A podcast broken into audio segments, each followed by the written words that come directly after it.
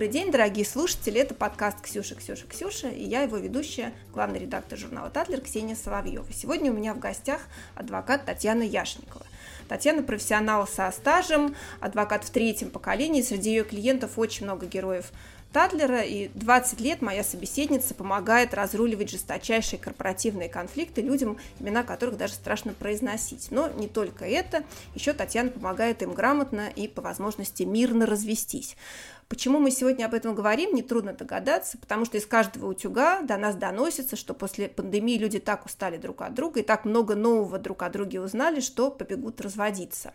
И еще 11 апреля, то есть спустя месяц после начала карантина, информагентство с восторгом цитировали коллегу Татьяны Михаила Борщевского. И Михаил Юрьевич сам примерный семьянин, у него трое детей, в том числе двое приемных, и вот он на юридическом питерском форуме спрогнозировал увеличение количества разводов и случаев раздела имущества после карантина. И, конечно, натолкнул его на эту нехитрую мысль опыт Китая. Скажем, в городе Даджоу, как только стало можно, побежали разводиться сразу 300 пар. Правда, китайцы успокаивали, что примерно столько же побежало подавать заявление о свадьбе, а одна пара врачей познакомилась и поженилась прямо в госпитале, куда приехала бороться с коронавирусом. Но, тем не менее, я как журналист знаю, как любим мы хвататься за провокационные тезисы, жонглировать статистикой, подводить под все это теоретическую базу. Поэтому мне, с одной стороны, интересно, правда ли все так плохо. Ну, а помимо этого хочется, в принципе, поговорить о том, какие тренды в разводах обозначились за последние пару лет. Поэтому, Татьяна, мой первый к вам вопрос. Прибавилось ли у вас клиентов после карантина? Правда ли народ побежал разводиться? Ксения, но Должна сказать, что вы, журналисты, всегда любите найти э, для красного словца какой-нибудь информационный повод и сделать из него целую историю. На фоне этого прославили город Даджоу, конечно, э, в котором там был какой-то действительно, наверное, пик разводов. Но на самом деле э, все это, конечно, ну, не совсем так. Удивительно, что вот я, готовясь к нашей с вами беседе, посмотрела статистику Росстата, и по данным, ну, в принципе, государственного агентства, а, получается, что за первые 4 месяца 2020 года количество разводов снизилось по сравнению с тем же периодом а, прошлого 2019 года. Причем цифра огромная, там 74%, 74,4% говорит Росстат. Конечно, это показательно, да, но цифры есть цифры. Все-таки статистика, статистика не врет. Э, конечно, она очень условная, и даже в этом случае, но я думаю, что где-то цифры действительно близкие. Это связано не с тем, что были закрыты все государственные органы. Кстати говоря, заявление о разводе можно было подать и через госуслуги, и можно было э, в суд дистанционно обратиться, и Почта России, кстати говоря, работала. Это говорит о другом. Это говорит о том, что сейчас вообще, на мой взгляд, жениться не модно. Молодые люди там, от 20 до 30 предпочитают не узаканивать свои отношения вообще. И, конечно, это связано с тем, что, знаете, ну вот право и урегулирование судебное или юридическое – это все-таки надстройка, да, в основе, в основе всего лежит экономика. Это экономически жениться невыгодно. Многие люди среднего класса предпочитают рожать детей, брак не регистрировать по очень простой причине, э, которая стоит в том, что матерям-одиночкам одиночкам платятся определенные там, пособия. И они, соответственно, это небольшие деньги, но тем не менее это деньги, копеечка в бюджет, и люди могут на нее рассчитывать. А современные дети, вот, например, у моей дочки 19 лет, она вообще не хочет работать так много, как работали ее родители, и говорит о том, что э, она с удовольствием будет, будет э, больше времени тратить на нормальную жизнь в ее понимании, да, там какие-то увлечения. Э, саморазвития и так далее и тому подобное. А вот, например, мой 12-летний сын, когда я его спросила, будет ли он, как он вообще предполагает, будет ли он жениться, он сказал, что да, он бы женился. Поэтому все меняется, во времени все меняется. Да? В мире пик разводов вообще пришелся на 90-е годы. Показатель индекс разводов, э, но это американская статистика, но я думаю, что там в Европе это примерно то же самое. Показатель был 4, то есть на тысячу, развод, на тысячу браков было 4 развода. 90-е это время, когда был громкий развод э, принца Чарльза и принцессы Дианы. Потом э, индекс падал, э, Например, в 2017 году этот индекс составляет 2,7, то есть 2,7 э, развода на тысячу браков. И сейчас тоже, соответственно, меньше браков, меньше разводов. Поэтому сказать о том, что прямо клиенты прибавят, прям вот очередь стоит э, из, из людей вообще, которые хотят развестись, нет, не скажу. Но, конечно, э, конечно, все равно, так как не существует институт брака, конечно, институт развода тоже будет существовать. А, Татьяна, а почему же говорят, что в России примерно каждый второй брак распадается? Вот есть такая традиционная статистика. Ну, вы знаете, это я думаю, что это не статистика. Я думаю, что это некое э, такое досужее мнение, да, потому что действительно разводов много. Ну, вот, вот, например, посмотрите, вот э, там, я замужем больше 30 лет, мы женились в университете. Из наших э, друзей, из наших однокурсников, ну, по-моему, там наш брак до сих пор там один из, из там, двух или трех, не могу сказать, но очень немного, очень немного. Конечно, это, ну, это то, что люди наблюдают. Да, люди наблюдают какие-то явления, и им, естественно, кажется, что их, э, что их очень много. Часто вы можете у ваших знакомых, наверняка у подруг, у друзей слышать, что вот мы там э, женаты, а наши друзья, те, те, те, те, те, перечисления пар уже разошлись. Ну, такая, такая история. Но, конечно, это не 50 на 50. Конечно, нет. Татьяна, я говорила с несколькими вашими коллегами, которые все-таки констатировали, что э, вот количество людей, которые хотят узаконить имущественные некоторые отношения, увеличилось. Я так думаю, что в условиях неопределенности, э, наверное, всем нам хочется понимать, э, с чем мы пришли в этот брак и с чем мы из него выйдем. Безусловно, потому что, конечно, э, другой аспект такой э, антропологический, я не знаю, может быть, вообще жизненный, состоит в том, что э, вот 20-е э, годы этого века, безусловно, может быть, там по аналогии с началом там, прошлого века, это такое время э, подведения итогов для людей разных, разного возраста, на самом деле. Не только там для людей, которые что-то, чего-то в жизни добились. Но, безусловно, там то, что сейчас называется термином обнуления, конечно, это, это имеет место быть. Поэтому людям хочется действительно ясности в своей жизни, то есть хочется понимать, а что вообще они имеют, на что они могут рассчитывать или на что они рассчитывать не могут, потому что э, помимо вот этих пандемических э, историй есть, конечно, еще экономический кризис который, ну, там, ну, в моем понимании, не экономиста, он присутствует. Там многие друзья мои известные экономисты говорят, что его нет. Но мне почему-то кажется, что все-таки кризис есть. По, по, по крайней мере, там, ну, в головах он точно, точно есть. Да? Поэтому я считаю, что кризис есть, и тут и разные аспекты. Поэтому, конечно, людям хочется понимания, ясности, а здесь как раз и Э, все вспоминают о том, что есть какие-то, какое-то есть имущество, хочется разобраться, кому оно принадлежит, что с ним будет. Там э, не только в случае, если там человек уйдет, а вообще в случае жизни. Да? Ну, там, так сказать, лучше знать, чем не знать. Поэтому, конечно, клиенты, которые хотят каким-то образом урегулировать свои имущественные отношения и понять, что с ними будет, это, э, это конечно, сейчас наплыв этих клиентов есть. А, потому что все-таки те инструменты, которыми владеют, которые, э, возможность использования которых дает законы, которыми владеют профессионалы юридической профессии, они э, позволяют в настоящее время это сделать. Это, конечно, брачный договор, э, разные иные соглашения, но прежде всего брачный договор, потому что вовремя заключенный брачный договор, он защищает людей от многих проблем, в частности, от проблем в банкротстве да, и он защищает как сторон, которые там потенциально могут быть банкротами, а как мы знаем, к сожалению, по статистике, да, банкротство настигает людей успешных часто, которые владеют какими-то активами. Там Трамп, если не ошибаюсь, 16 раз банкротом был. А, поэтому, конечно, здесь это ясность для кредитора, и ясность, э, и ясность для должника, и ясность для супругов должника, потому что э, иллюзия, досужее мнение о том, что вот там банкротство приходит, и мы сейчас заключим брачный договор, все перепишем на супругу или на супруга, и все у нас будет замечательно, это не так. А вот вовремя заключенный брачный договор, заранее, задолго до возникновения вот этих проблем, это, это действительно решение проблем. Конечно, там есть нюансы, но это решение. Точно так же какая-то там российское право на сегодняшний день владеет э, огромным количеством инструментов, которые позволяют э, гарантировать э, права участников гражданского оборота. Вот очень, например, так яркая, яркая, яркие истории про приобретение бизнеса, да, где зачастую, когда инвестор, приобретая бизнес, э, говорит о том, что я настаиваю на том, чтобы были заключены брачные договоры, чтобы четко понимать, кто чем отвечает, и если там брачный договор на каком-то этапе не заключен, заключаются очень жесткие опционы о продаже там, с, там, с, очень, с очень серьезными штрафными санкциями. Это все дисциплина, это прекрасно, на мой взгляд, это прекрасно. Не потому, что я в этом работаю, а потому что, в принципе, это очень, очень правильно. Это, знаете, изначально правила игры, если установлены правила игры, и стороны их принимают изначально, это э, экономит огромное количество денег, сил, и вообще это, это очень способствует укреплению и семейных отношений тоже. Понятно.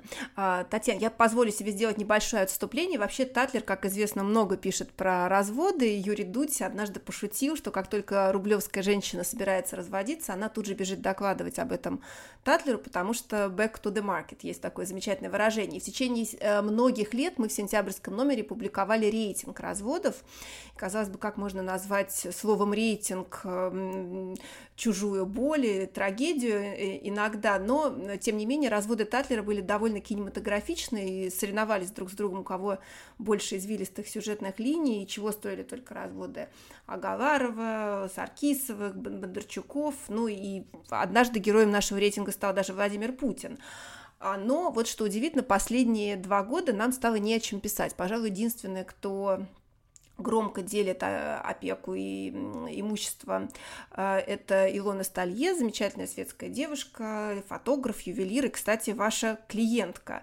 И Илона в свое время развелась бывшим депутатом Госдумы Виталием Ежильным. До сих пор, судя по всему, у пары есть незакрытые гештальты. А остальные либо разводятся очень тихо, и единственное, что делают на страницах журнала, это благодарят вторую половину за счастливо прожитые годы, либо не разводятся совсем и сохраняют видимый, очевидно устраивающий всех всех статус-кво живут своими жизнями. Вот так почему все-таки Татлеру стало не о чем писать? Ну, к сожалению, да, потому что я читатель Татлера, естественно, но у вас масса других интересных тем. А, ну, вы знаете, ну, не модно стало, мне кажется, что просто стало не модно обращаться к прессе. А потом это абсолютно такая история нелинейная. Вот у меня, например, есть несколько историй, э, по которым я думаю, вот надо позвонить Ксении. Татьяна, звоните. Буду. А потом я думаю, а не сделаю ли я хуже? Понимаете? Потому что э, никогда невозможно предположить, как отреагирует вторая сторона. С одной стороны, что такое пресса? Ну, пресса – это открытость. Да? Вы изложите ту версию, которую там, хочет, э, хочет, в которую хочет э, слышать и в которую верит, допустим, мой клиент. Но как вторая сторона прореагирует на эту версию? Понимаете, может случиться так, что его совершенно вторую сторону, его или ее, чувство стыда, страха не посетит и все будет еще хуже. Я, безусловно, вот это обращение к прессе, оно просто, ну, в моем понимании, навредит. И вообще, так сказать, какой-то, если еще да, даст Бог, есть такой, так сказать, условный мир или какая-то там тропа, по которой, на которой можно вступить и договориться, а тут она просто провалится в пропасть. Вот, например, дело у меня есть одно. Э, муж и жена, прекрасная, прекрасная пара, да, двое детей. Э, муж, казалось бы, всего достиг ищет, э, пошел искать себя, принимал э, айваску. Это вот вообще сейчас такая просто распространеннейшая история. Выкрал детей, увез в другую семью, в другую страну, с другой семьей. Мать искала по всему миру, с полицией, вот буквально, понимаете, с очень небольшим бюджетом. Э, нашла. Ну вот для вас история, просто вот для вас. А я боюсь, я думаю, что а вот если, вдруг, если я э, наврежу, и тут надо очень аккуратно, тем более, если, так сказать, такие, такая нетвердая база очень, надо очень аккуратно. Татьяна, я не первый раз уже слышу про айваску и поиски себя, которые неминуемо приводят к жесточайшему бракоразводному процессу. Это что, тоже такой тренд? Все эти люди ездили в Перу? Вы знаете, даже я так понимаю, что даже в Перу сейчас ездить не нужно, потому что гораздо ближе этот сервис, к сожалению, предоставляется. Но вот в нашей практике, вот нашего бюро, это, сейчас это просто как под кальку. Вот за последние, наверное, там месяцев 7-8, это у нас вот сейчас третий случай. Опять-таки, повторюсь, все прекрасно, молодые люди, 30, там, 40, 35-40 лет, состоявшиеся, жена работает там, да, вот. Тоже как-то э, вносят, вносят свой вклад в таком, ну, и финансовый в том числе. Муж работает, там, топ-менеджер, прекрасная, прекрасная позиция, да. Э, дети учатся. У мамы, да, у мамы позиция более жесткая. Она считает, что нужно уроки делать, там, шахматы играть, э, я не знаю, там, на, лошадях кататься. А папа, вот, э, может быть, э, устав от, устав от такой там, напряженной жизни или там, достигнув всего, он такое ощущение, что просто вот человек в потолок упирается, нет, не может его пробить и ищет какие-то пути обхода. И здесь обязательно вот какие-то какие новые приходят практики. Айваска, йога, обязательно, ну, не хочу сказать обязательно, часто встречается девушка-тренер, конечно, которая подскажет, так сказать, все наконец-таки объяснит. И полный диссонанс в нетвердых умах, понимаете? Я не хочу сказать, что это только у мужчин. У женщин другие проблемы. У женщин, к сожалению, алкоголизм. Да, с которым тоже очень-очень, к сожалению, тяжело, болезни такие нервные, разные действительно серьезные заболевания. Но, э, как говорится, в сухом остатке э, поиск себя а не твердый ум. Папа приходит к детям и говорит, ну зачем вам шахматы, зачем вам лошади, зачем вам английский язык, не дай бог, и там что-то еще не надо. Вообще, главное жизнь любить. И все будет совершенно замечательно. Все будет прекрасно. А мама говорит, да нет, надо еще, в общем, буквы знать, читать. Сложно. Понимаете, очень сложно. И Жена сразу, к сожалению, становится там дурой, конечно, обывательницей, ничего не понимающей в этих духовных поисках. Но это, это очень такая тяжелая, тяжелая история. Но, к сожалению, к сожалению, вот э, я думаю, что вот этот диссонанс, он связан с безусловной такой информатизацией, гаджетизацией, потому что 28 часов в гаджетах, и дети, и детям считается, что это можно позволять. Но и вообще, это же, знаете, такая жизнь в, в 2D, да, получается. И выйти из нее, когда потом действительно заварив эту кашу, и, может быть, там люди уже начинают понимать, но выйти из нее даже и физиологически, наверное, не всегда бывает просто. Поэтому, к сожалению, вот сейчас это такой, это ужасный тренд, тяжелый тренд. Понятно. А, хотела бы поговорить немножко о английских разводах. Известно, что богатые а, мужчины предпочитают разводиться в России, а их жены э, в Англии. И в Англии, например, разводилась героиня нашей июньской обложки Ольга Слуцкер, два поколения Голубовичей, Зимины и английский суд устанавливал содержание для Натальи Ротенберг, и даже Елена Горбунова, последняя гражданская жена Бориса Березовского, получила там предписание о всемирной заморозке активов опального олигарха. Вот. Ну и считается, что а, английский суд встает на сторону женщины, если на, на родине она столкнулась с несправедливостью или по результатам слушаний будет нуждаться или будет поставлена в трудную ситуацию. И английские суды, насколько я понимаю, были благосклонны всегда к русским женщинам, но вот в ноябре 2019 года а, суд отказал в иске Натальи Потаниной. Почему? Потому что ей не удалось доказать свою прочную связь с английской юрисдикцией, а английский суд говорит, что его задачей не является исправление недостатков правовых систем других стран. И пресса то есть мы тут же заговорили о конце бракоразводного туризма. Так ли это? Ну, э, случай, конечно, э, решения английского суда по делу Потаниной, это, конечно, такой э, новый, ну, новый поворот, новое слово, с одной стороны, да, но с другой стороны, э, англичане говорят, что родина там, где твое сердце, а место жительства – это там, где ты реально живешь. То есть, действительно, связи Э, к сожалению, с проживанием в Англии был, было недостаточно для того, чтобы английский суд рассматривал это, эту историю. Но остается же огромное количество для английских судов клиентов, женщин, мужчин, которые живут в Англии. Допустим, это женщина, дети, которые учатся в школе, она живет там по специальной визе в Великобритании. И в этом случае, конечно, английская правовая система к услугам таких клиентов. А, в чем особенность? Ну, во-первых, а, английская правовая система исторически очень дорогая. Да? А, для того, чтобы дойти до суда английского, до family, до семейного отделения английского суда, нужно сначала найти там юридическую фирму. Там есть солистеры, которые будут заниматься делом этим. Стоимость солистера, солистера ну, там 800, от 800 до 1000 фунтов в час, ну, хорошо, там за 600, наверное, тоже можно найти э, сейчас специалистов. Когда дело дойдет до суда, нужен специалист, который называется там не только баристер, то, что известно. Как правило, это counselor, да, то есть это высший ранг адвоката. Э, их, в принципе, немного, и стоимость их услуг там от двух-двух с половиной тысяч фунтов в час. Но при этом, э, например, тот же самый вот этот фризинг ода, о котором вы упомянули, это тоже очень непростая история его получить. Это отдельный, отдельный, по сути, это отдельный процесс. И тут нужно иметь очень серьезное обоснование, очень серьезные документы. Это не просто так пришел в суд, как иногда в кино, да, и э, вот я знаю все его активы, заморозить, все гораздо сложнее. И тоже это недешево. Но и все равно суд будет стремиться к тому, чтобы вынести э, справедливое решение. Да? То есть э, нельзя сказать, что он прям будет на защите женщины. Да? Все, вот, например, ну, известное решение там, по разводу Ахмедовых, да, когда, которое, кстати говоря, там менялось. Там Э, с большими активами.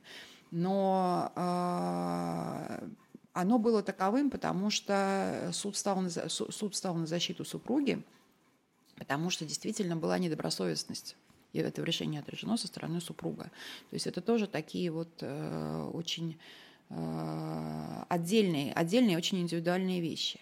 Но и самое главное, что английский суд, я сама с этим сталкивалась, все равно будет стремиться к тому, чтобы супруги заключили соглашение мировое да, он все равно будет там тысячи раз спрашивать и просить, предлагать, и э, будет это учитывать. Да. Например, я один раз была даже упомянута в решении английского суда как хранитель документов. И будут все, что возможно будет, будет очень э, такая, это называется wide discretional power даже такая широкая, широкая возможность э, английского суда, которая позволяет включать, э, если, если суд видит какие-то перспективы, что стороны договорятся, позволяет включать сюда там, огромное количество институтов и способов урегулирования.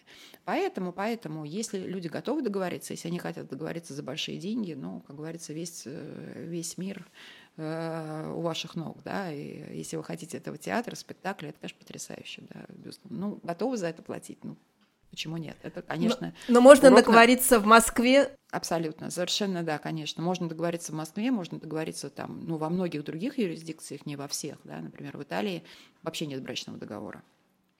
И там как бы договориться сложно. В Германии сложно договориться. Но, в принципе, можно. Российская юрисдикция, на самом деле, э, к сожалению, сейчас это не так э, пока модно и популярно, но, может быть, мы доживем до того времени, когда многие вещи будут делаться именно в российской э, юрисдикции, потому что инструментарий по своим возможностям очень широкий и на самом деле уникальный. Татьяна, а сколько же стоит развестись в Москве? Вы нас так потрясли лондонскими цифрами. Знаете, в Москве все гораздо проще и понятнее. Если это вообще простой развод, вот просто, знаете, вот люди хотят там зафиксировать, ну, какой-то есть небольшой спор там ну, с, с небольшим, с небольшим активом. В принципе, это стоит от 100 тысяч рублей э, и выше, да.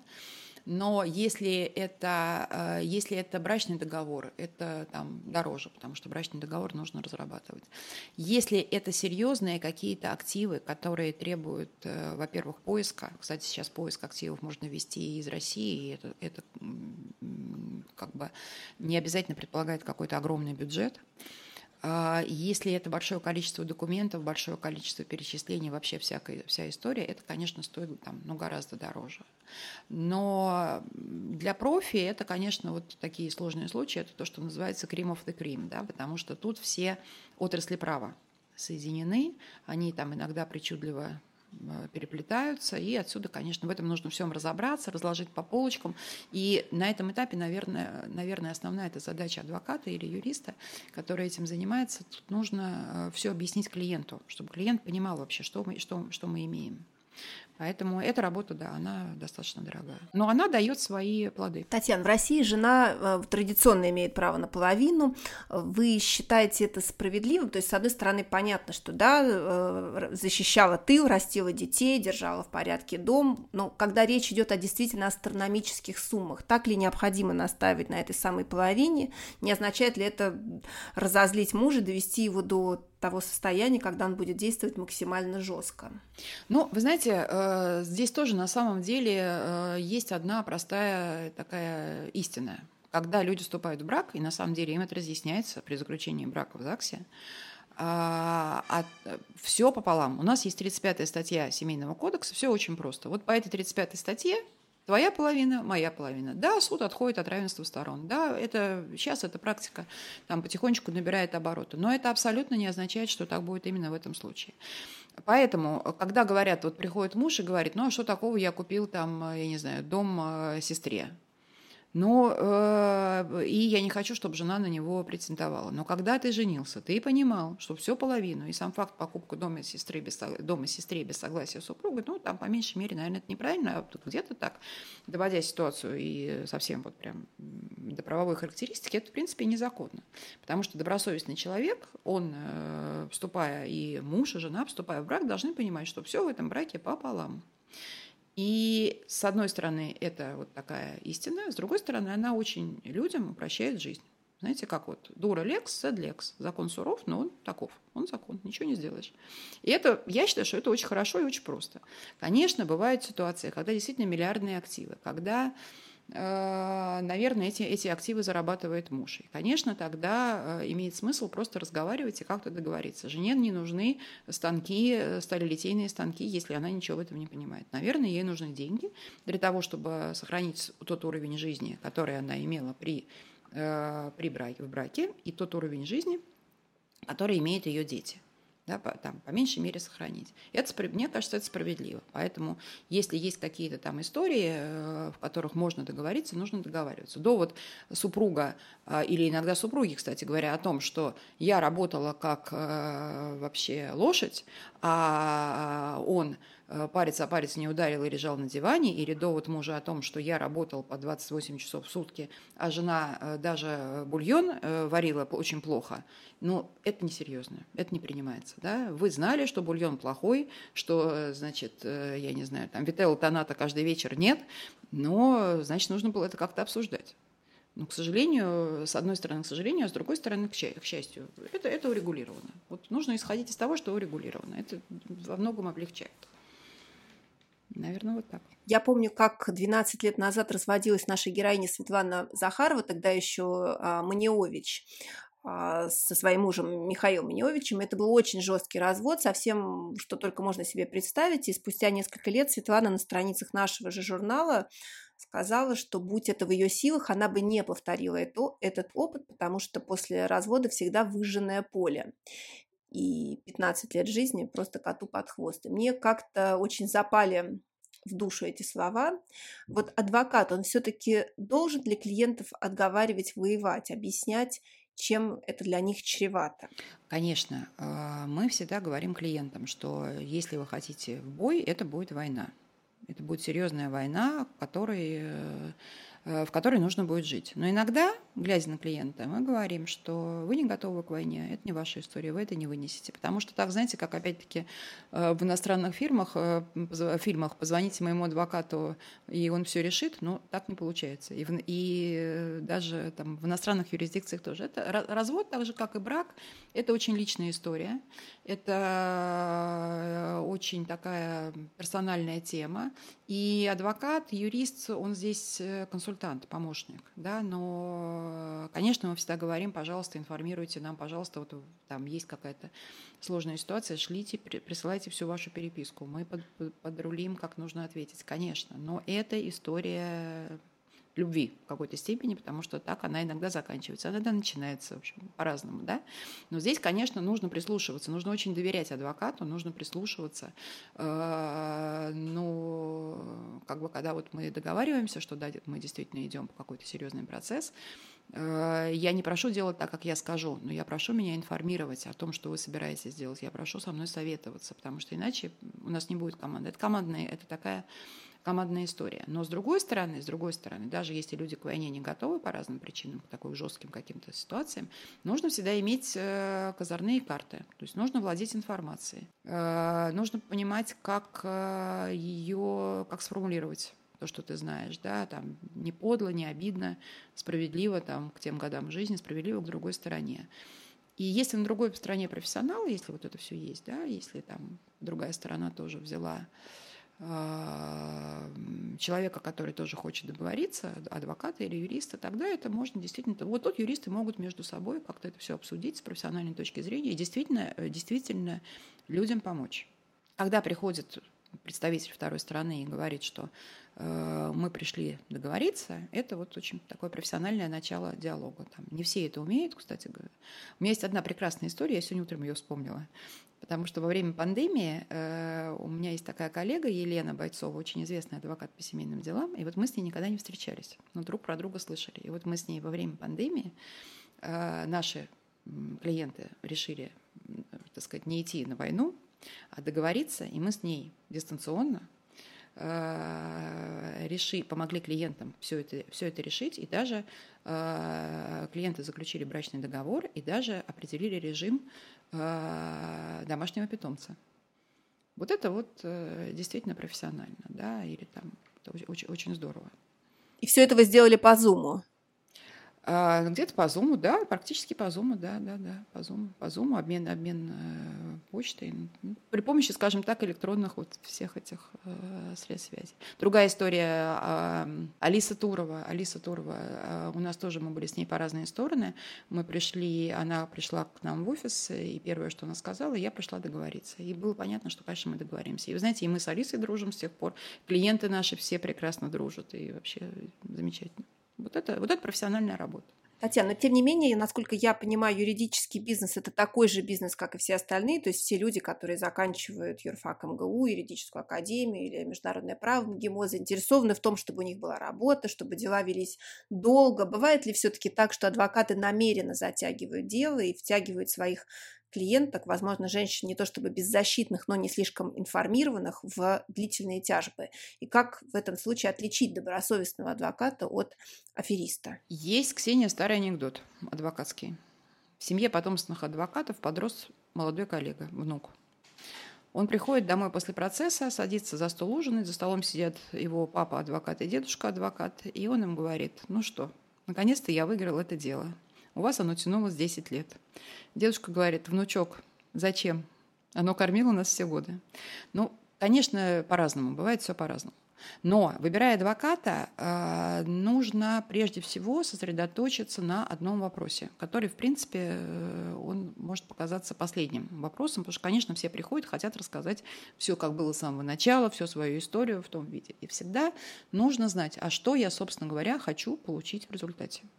Готовясь ко встрече с адвокатом, нужно самому, во-первых, не лениться, записать всю историю на бумаге, записать э, все вопросы и четко понимать, что ты хочешь. Потому что, например, когда к нам приходит клиент, таким образом подготовленный, ну, я, например, я сразу задаю вопрос, чем я вам сегодня могу помочь?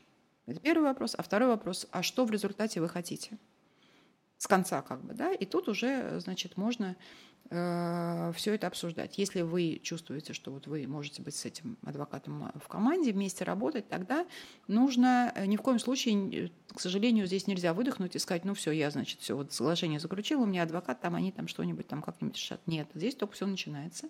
И если вам что-то не нравится, как адвокат работает, вам кажется, что он пассивен, что он ничего не делает, нужно, конечно, обязательно это обсуждать открыто, говорить, что я хочу так и так. Адвокат вам будет говорить, почему он считает, что так и так не нужно. И спорить, обсуждать, не бояться задавать э, вопросы. И, ну, вообще э, смотреть, как адвокат работает. Потому что, конечно, такое, знаете, еще вот у меня еще, когда я рекомендую кому-то, да, знакомым по разным делам адвокатов, у меня критерий такой – Главное, чтобы умел писать документы, в письмен, как у нас говорят, в письменном жанре работать, не только в устной форме, но и в письменном, в письменном жанре. И всегда брал трубку. Поэтому это, это очень важно. Поэтому, конечно, там это там, не друг, не товарищ. Вы можете после, как у меня, например, бывает со многими клиентами, подружиться и общаться потом долгие годы. Э, но, в принципе, это вот такая очень э, рабочая, рабочая история, профессиональная, в которой нужно, в которой есть дистанция, в которой нужно слушать друг друга. И иногда, да, это там долго, но э, вот только так. Только так что-то получится. Бывает так, что в долгий процесс жену втягивают конкуренты мужа, которые хотят получить его долю в бизнесе. Какой совет вы можете дать женщине, если вдруг идет речь не только о дележе имущественных активов, но и бизнеса? Совет такой. Эта история очень личная. Это история непосредственно клиента. Эм, у бизнес-партнеров свой интерес. Он э, на какой-то момент, в каком-то моменте он может пересекаться с интересом супруги, но в принципе это абсолютно разные, разные векторы. Да? И здесь нужно помнить о том, что у супруги есть свои интересы, которые она должна отстаивать вести и, ну, как, естественно, какие-то там информационные поводы, информационные обмены, обмены информацией, там, документами и так далее могут быть.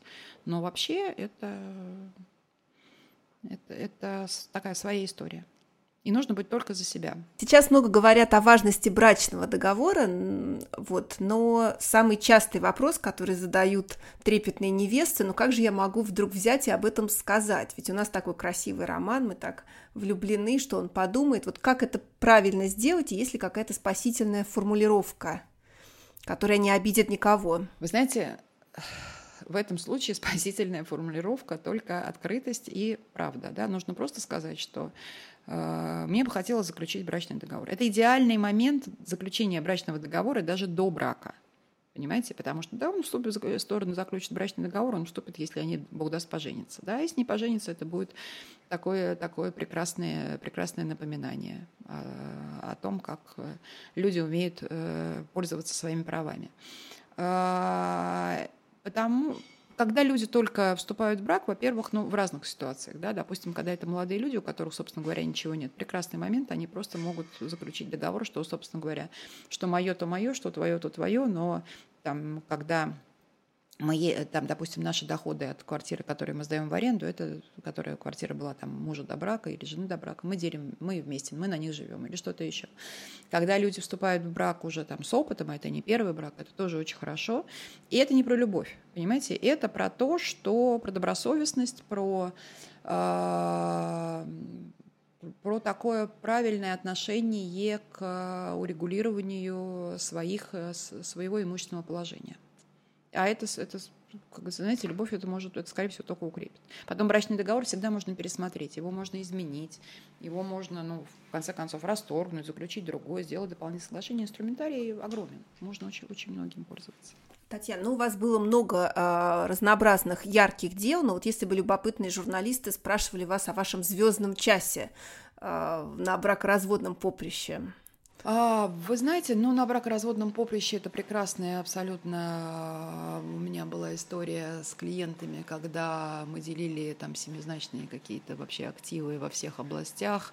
А, очень сначала клиент, очень было такое личное отношение клиентки, я представляла жену по всему, и так это все было нервно. Потом мы, слава богу, договорились и заключили мирное, мировое соглашение, познакомились с супругом, и супруг стал моим клиентом уже по другим делам. И самое главное, что все потом поженились, родили еще массу детей, все дружат, общаются, и родители, и мы все тоже там как бы дружим и общаемся. Такая приятная история. Еще у меня был один такой, э, одна такая история, которая для меня профессионально очень важная.